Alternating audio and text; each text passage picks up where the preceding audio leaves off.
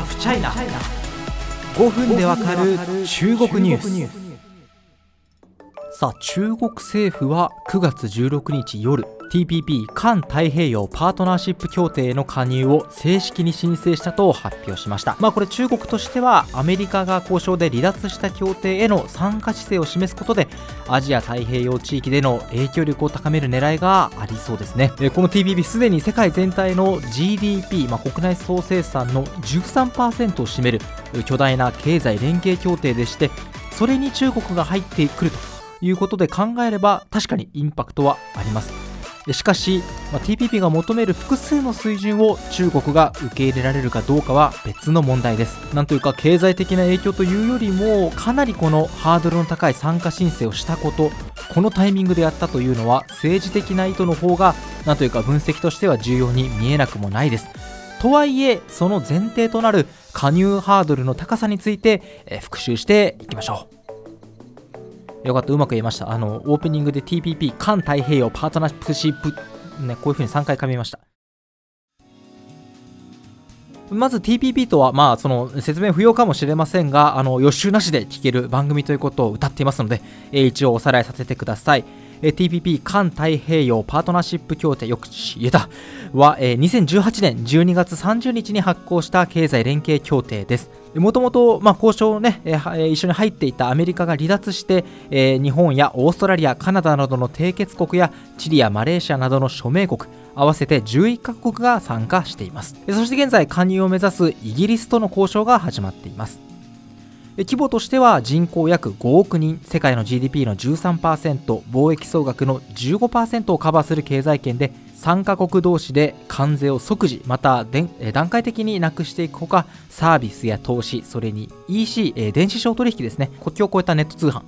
などの幅広い範囲の円滑化を目指す内容となってます。さあそこに中国が入れてくださいというふうな宣言をしたわけですけれども実際に加入のハードルとなると思われる要素を見ていきましょう。例えばデータの国境を越える自由な移転の確保。情報が保存される機器ですね、サーバーの現地化要求の禁止などがすでにこの TPP には盛り込まれています。それに対して中国政府は、まあ、例えば2021年9月に施行されたデータ安全法など重要データの保護政策を進めているんですね、まあ、このデータ安全法というのはかなり内容がバクッとしたものなんですけれども、えまたソフトウェアの設計図と呼ばれるソースコードを開示しろという要求も TPP に入ったら基本的にできないという設計になっています。えそして政府調達です。まあ、参加国のものやサービスに対して差別的な待遇を取ることを禁止します。これに対し中国はどうなっているか、安価目録などといったリストが存在し、これによって外資排除が進められているんじゃないかということを実は、えー、以前から指摘されてるんですね。その指摘を公式に訴えたものがあります。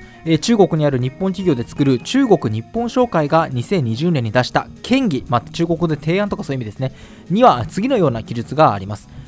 2019年より一部の日系企業より政府調達において外資企業製品であることを理由に政府調達を失注、えまあ、注文を失うということですね。あるいは入札に参加できなかったとの声が多数上がっているというんですね。さらにこの権議では続けてそもそもリストに関する正式な情報は外資企業には開示されておらず中略著しく外資企業にとって不利な状況という指摘もあるというふうに綴っています。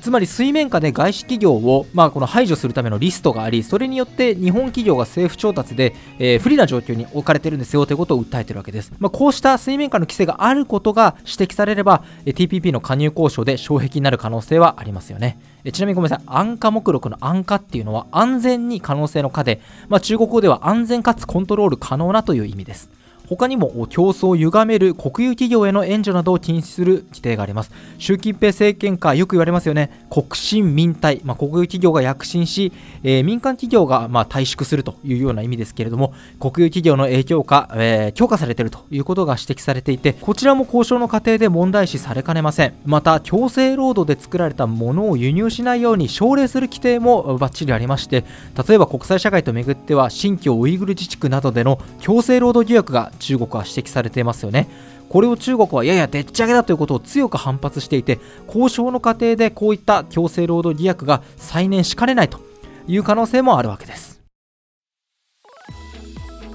まあ、おそらくその TPP のあの規約っていうのは日本語でもね、まあ、あの開示されているわけですけれども、あのこれを一個一個洗っていけば、さらに微細な問題というのが大量に見つかりそうな気配はあります。なので、ちょっとその今考えられるものをダイジェスト的にさらっとお話ししたんですけれども、ただ、まあ、その加入のハードルが高いよっていうお話を今回させていただいたんですけれども、あの冒頭にも言ったようにですね、この加入申請、このタイミングでこの背景には国際政治上どんな意図があるかっていうところがやっぱり確信にはなってくるというふうに思いますし私も今後取材していくポイントかなというふうに思ってます。とはいえですね、そのまあ、中国とのタフな交渉がおそらく待っているんだろうなというふうに思います。あの日本は TPP の議長国です。もちろんその全3カ国の同意がなければ TPP 入れないというのがあって、例えばその加盟国の一つであるオーストラリアと中国の関係もすごく悪化してますので、まあ、日本一国の問題では決してないんですけれども、えー、議長国の日本にとってですね、中国との交渉をしたたかに進めるだけの材料にしてほしいというふうには非常に願っております。